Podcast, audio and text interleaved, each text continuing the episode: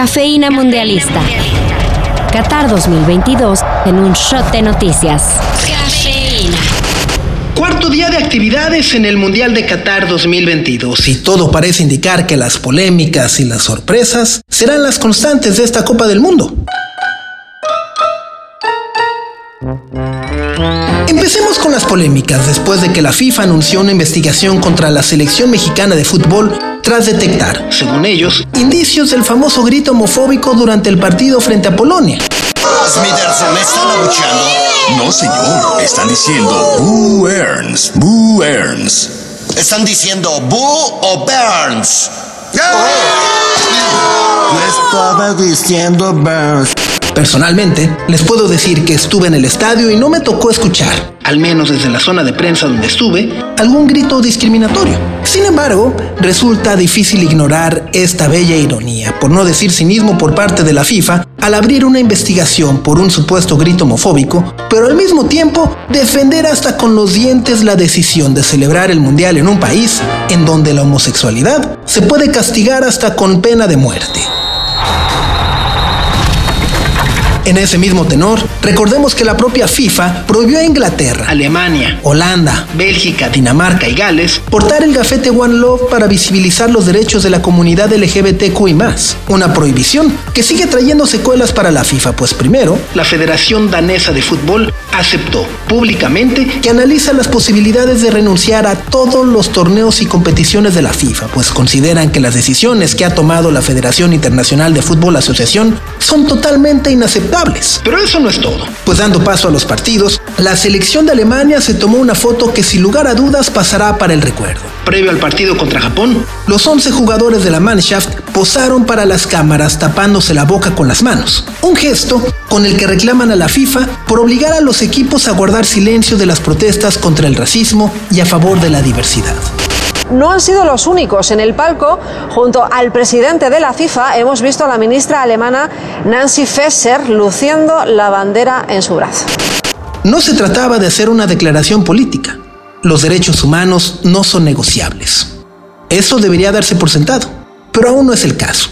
Por eso, este mensaje es tan importante para nosotros. Negarnos el brazalete es lo mismo que negarnos una voz, así que mantenemos nuestra posición. Ya en la cancha vinieron las sorpresas, pues ni los propios supercampeones lo predijeron mejor.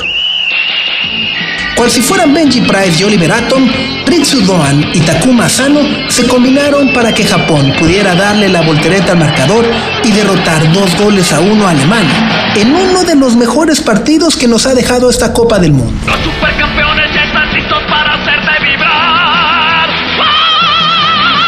Uy, los alemanes. Lo que es cierto es que Alemania no ha vuelto a ser la misma desde que perdió con México con aquel gol del Chucky Lozano en Rusia 2018. Machicharo si cruza Tachuki, viene el primero, viene, viene, viene. Engancha para pegarle, viene. ¡Gol! Bueno, la verdad solo buscaba un pretexto para poner ese dulce recuerdo en nuestras memorias. En los otros partidos del día, Marruecos sorprendió y ahogó por completo a una selección de Croacia que ni con la mejor versión de Luka Modric pudo romper el empate a ceros, mientras que España se encargó de mostrar su potencia al vencer, bailar y derrotar 7 goles por cero a Costa Rica con Pedri, Gaby, Rodri, Todis. Todis. Sí, 7-0, siendo esta una de las mayores goleadas en la historia de los mundiales. Hemos estado excepcionales en el manejo del balón, excepcionales en la finalización y con la misma idea futbolística que acompaña a la selección desde hace meses o diría años y el partido no se acaba hasta que no pita el árbitro. ¿Que qué tan mal jugó Costa Rica? Bueno, solo diremos que además de recibir 7 goles en 90 minutos, no tuvieron un solo disparo en la portería contraria. Para el último partido del día, Thibaut Courtois se disfrazó de Guillermo Ochoa al atajar un penal a Alfonso Davis y asegurar así la victoria de un gol por cero de Bélgica sobre Canadá, en un partido donde hay que decirlo, los canadienses sorprendieron y merecieron muchísimo más. No nos dieron todo lo que queríamos, pero negociamos mucho y nos dieron estos cupones de McDonald's y, y, y chicle gratis para todo canadiense. Ya para mañana Camerún buscará dar la sorpresa a Suiza en el primer partido del día que inicia a las 4 de la mañana hora del centro de México. Ya para las 7 con todo y cafecito en mano, podemos prepararnos para ver a uno de los candidatos a convertirse en el caballo negro de este mundial, con jugadores como Godín, Jiménez, Valverde, Cavani, Núñez y Luis Suárez. Sí, Uruguay se enfrentará a Corea del Sur. Más tardecito, a las 10 de la mañana, Cristiano Ronaldo buscará convertirse en el primer jugador de la historia en anotar un gol en cinco mundiales diferentes, cuando Portugal haga su presentación frente a Ghana. Mientras que a la una de la tarde, saquen las caipiriñas y los pasos de samba para recibir a la gran favorita Brasil, que se enfrentará a una misteriosa y tal vez desconocida para algunos selección de Serbia. Para esta más información, recuerda seguir la cobertura de Qatar 2022 en sopitas.com. Cafeína Mundialista.